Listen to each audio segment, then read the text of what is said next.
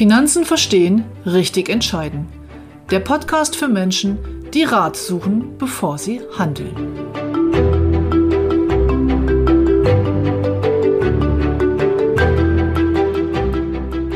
Heute geht es um die Krankenversicherung in Deutschland und ich möchte einen kleinen Vergleich zwischen der gesetzlichen und der privaten Krankenversicherung mit Ihnen gemeinsam machen.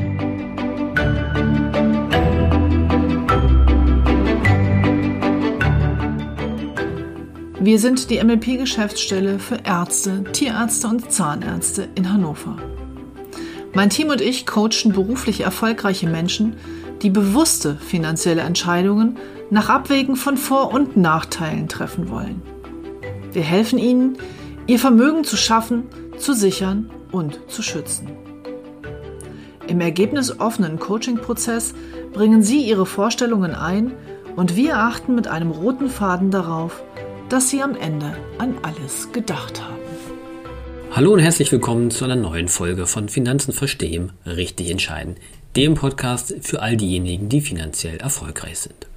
Heute möchte ich mit Ihnen gemeinsam das Thema Krankenversicherung einmal näher beleuchten und auch einen kleinen Vergleich zum Thema GKV, PKV, also gesetzliche und private Krankenversicherung machen.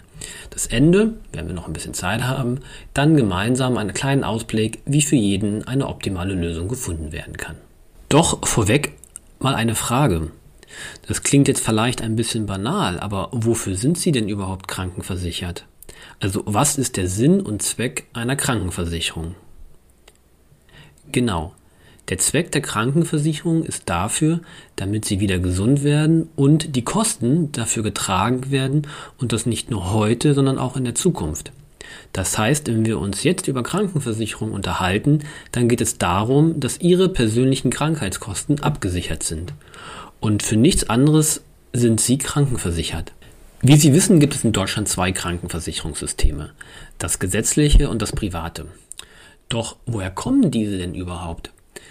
Deutschland hat das weltweit älteste soziale Krankenversicherungssystem, das von Otto von Bismarck gegründet wurde und das von ihm erlassene Gesetz aus dem Jahre 1883 umfasste also eine für alle Arbeiter mit einem Jahreseinkommen von unter 2000 Mark verpflichtende Krankenversicherung. Diese war ursprünglich auf Arbeiter dieser unteren Einkommensschicht und bestimmte Regierungsangestellte beschränkt, wurde aber im Laufe der Zeit allerdings ausgeweitet, um einen noch größeren Anteil der Bevölkerung zu erfassen. Die Finanzierung dieser Krankenversicherung erfolgte aus einer Mischung aus Beiträgen durch Arbeitgeber und Arbeitnehmer auf der einen Seite sowie durch Zuschüsse durch die Regierung auf der anderen Seite.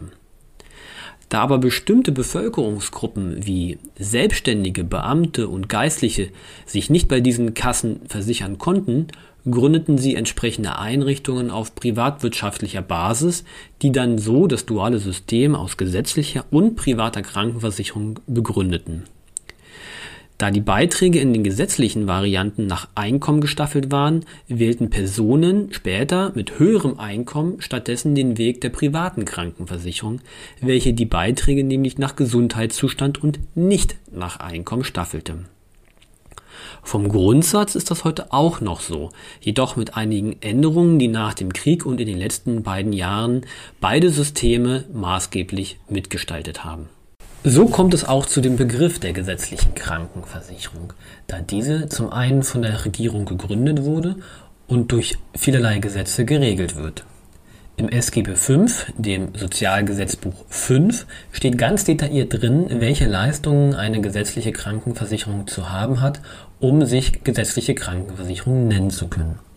Das ist auch der Grund dafür, dass im Grunde über 95 Prozent aller Leistungen der gesetzlichen Krankenkassen gleich sind, weil es eben in einem Gesetz geregelt ist und die sich im Grunde somit nur noch durch die sogenannten Wahlleistungen unterscheiden.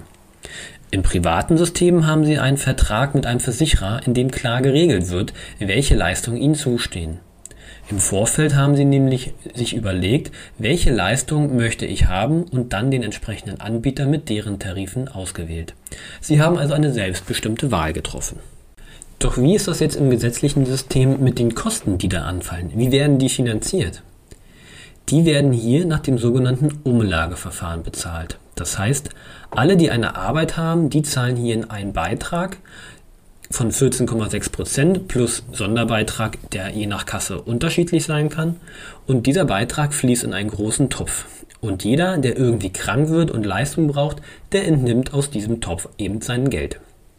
Die Beiträge sind aber bis zur Höhe der sogenannten Beitragsbemessungsgrenze gedeckelt, also begrenzt, und dies übrigens auch nach unten. So funktioniert die gesetzliche Krankenversicherung jedoch nur, solange auf der Seite der Zahlenden immer mehr Menschen stehen als auf der Seite der Nehmenden. Das heißt, wenn hier nämlich durch Wegfall von Zahlenden nichts mehr reinkommt, weil immer weniger Leute eben diese Beiträge zahlen können oder wollen, dann haben wir auf der anderen Seite immer mehr ältere Menschen, die Leistung entnehmen, was ja auch vollkommen okay ist. Doch dann kommt es irgendwie zu einem Problem, das kennen Sie aus der demografischen Entwicklung. Solange mehr Menschen nehmen, als Menschen da sind, die geben, kommt es irgendwann zu einem Gleichgewicht. Das kann man sich optisch ganz gut wie eine Wippe vorstellen. Wenn Sie angestellt arbeiten, dann zahlt übrigens der Arbeitgeber ungefähr 50 Prozent des Krankenversicherungsbeitrages. Das ist in der gesetzlichen Krankenversicherung als auch in der privaten so. Das ist aber nicht die einzige Herausforderung für das gesetzliche Krankenversicherungssystem, denn wir haben auch einen medizinisch-technischen Fortschritt.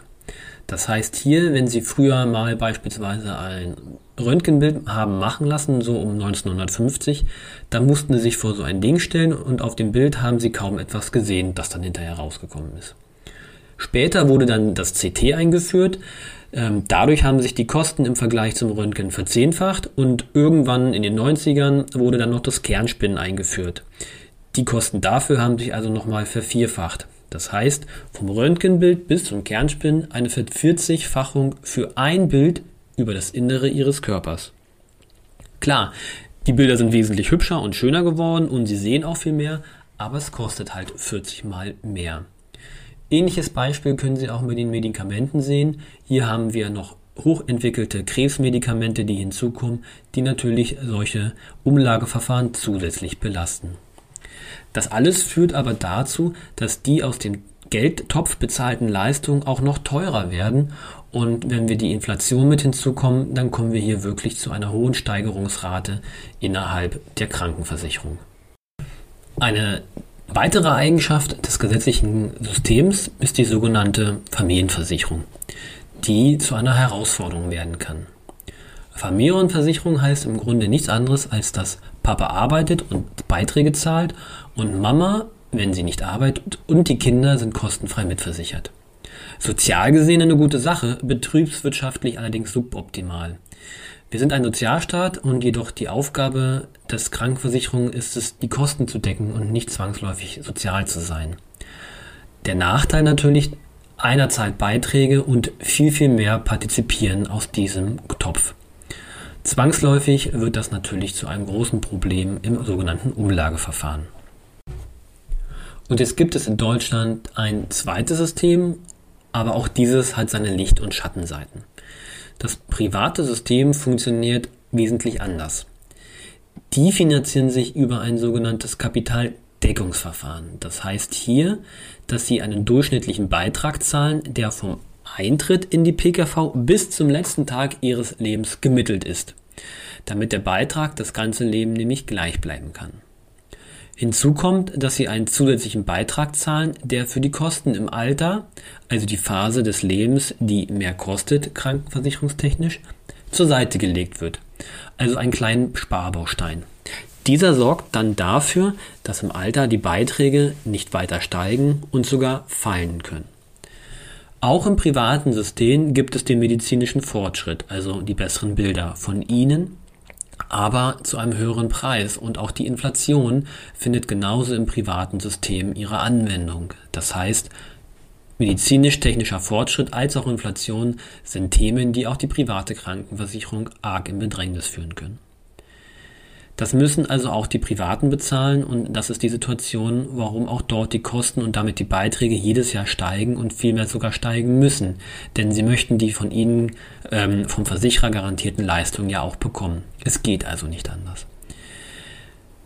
Wenn Sie jetzt noch gewisse Grunderkrankungen haben, dann führt es noch dazu, dass Sie einen sogenannten Individualbeitrag erhalten. Sprich, die Grunderkrankungen werden automatisch in ihrem Beitrag mit eingepreist, um eventuell später höhere Kosten wieder ausgleichen zu können. Allerdings, und das ist leider manchmal so, kann es jedoch sein, dass man sie gar nicht erst in die private Krankenversicherung lässt, weil ihre gesundheitliche Situation betriebswirtschaftlich suboptimal ist. Das heißt, die Krankenversicherung kann dann nicht wirklich berechnen, wie hoch ihre Kosten im Alter werden können. Und somit ist das versicherungstechnisch für die Krankenversicherung dann einfach unmöglich, einen adäquaten Beitrag äh, zu berechnen, sodass sie ihnen eben eine sogenannte Ablehnung gibt und sie im gesetzlichen System ihre Krankenversicherung finden. Im privaten System gibt es keine Familienversicherung. Das bedeutet, dass jedes Mitglied einer privaten Krankenversicherung, auch die Kinder oder auch die Ehefrau, wenn diese nicht arbeitet, aber auch wenn diese selbst versichert ist dort, eben ihren eigenen Beitrag hat. Sie sehen, es gibt also kein richtig und kein falsch, sondern es kommt auf Ihre persönliche Situation und von Ihrer Entscheidung an, wie Sie heute und in Zukunft abgesichert werden wollen, sprich, ob Sie vom Gesetzgeber sich vorschreiben lassen möchten, welche Leistung Sie erhalten dürfen und welchen Beitrag zu zahlen sei, oder ob Sie selbstbestimmt Ihre Leistung zusammenstellen und Ihren persönlichen Beitrag dafür zahlen wollen. Letzten Endes bleibt festzuhalten, dass egal wo Sie leben in Deutschland und wie Sie versichert sind, ob gesetzlich oder privat, jeder Arzt, jedes Krankenhaus alles daran setzen wird, Sie so schnell wie möglich gesund zu machen, damit Sie wieder auf Ihre Beine kommen. Wenn Sie jetzt aber sagen, oh, ich möchte doch mehr Leistung in Anspruch nehmen, als das SGB V mir zugesteht, dann macht es Sinn, diese Mehrleistung mit sogenannten privaten Zusatzversicherungen zu schließen. Das ist aktuell ein sehr schnell wachsender Markt, weil die Menschen erkannt haben, dass es Mehrleistungen gibt, die aber vom Gesetzgeber nicht zugestanden werden. Und in diesem schnell wachsenden Markt haben sie die Möglichkeiten, all die Leistungen nach ihrem Gusto zusammenzustellen, um bestmöglich abgesichert zu sein. Das Spektrum hier reicht von der ambulanten Zusatztarifen über Zahnzusätze bis hin zu stationären Zusätzen, um auch im Krankenhaus bestmöglich abgesichert zu sein. Da geht es nicht immer um das Einzelzimmer, sondern einfach auch um die bestmögliche Behandlungsqualität. Sie sehen, die haben da die Wahl der Qual. Und da diese Zusatztarife von den privaten Krankenversicherern angeboten werden, kommen sie also zwangsläufig gar nicht um die private Krankenversicherung drumherum. Sie können aber entscheiden, wie viel private Krankenversicherung in ihrem Leben eine Rolle spielt. Und für all diejenigen, die sich heute noch nicht entschieden haben, ob sie sich privat oder gesetzlich versichern können oder wollen, bieten viele Versicherer sogenannte Optionstarife an. Mit diesen Optionstarifen haben Sie die Möglichkeit, Ihre Gesundheitsprüfung, also Sie haben ja in der privaten Krankenversicherung Gesundheitsfragen, die Sie beantworten müssen, auf deren Grundlage dann der risikogerechte Beitrag erstellt wird. Und diese Gesundheitsprüfung können Sie heute vorziehen, denn tendenziell sind Sie in jungen Jahren gesünder. Und später nehmen Sie diese Gesundheitsprüfung, also diese Option, und lösen die ein, um sich dann privat versichern zu können. Hier machen sie sich also den Effekt zunutze, dass sie in jungen Jahren viel gesünder sind als später und somit heute schon einen elementaren Beitragsvorteil für die Zukunft für sich generieren können. Ob ein solcher Optionstarif bei Ihnen sinnvoll ist, besprechen Sie am besten mit einem Ihrer Berater. Das war also mein kleiner Ausflug heute in die Welt der Krankenversicherung, der gesetzlichen als auch privaten. Zum Schluss haben wir uns auch noch angeguckt, welche Möglichkeiten Sie haben, um mehr Leistungen haben zu können, wenn Ihnen das, was Ihnen geboten wird, nicht mehr ausreicht. Ja, wir hätten definitiv noch tiefer gehen können in die Unterschiede gesetzliche private Krankenversicherung, in das Krankenversicherungssystem und welche Kritik daran häufig formuliert wird. Aber ich glaube, als Übersicht reicht es heute vollkommen aus. Ich wünsche Ihnen noch einen entspannten Financial Friday, ein wunderschönes, hoffentlich sonniges Wochenende. Bleiben Sie uns gewogen und wir sehen uns bei einer der nächsten Folge wieder. Bis dahin, Ihr Sascha Rudolph.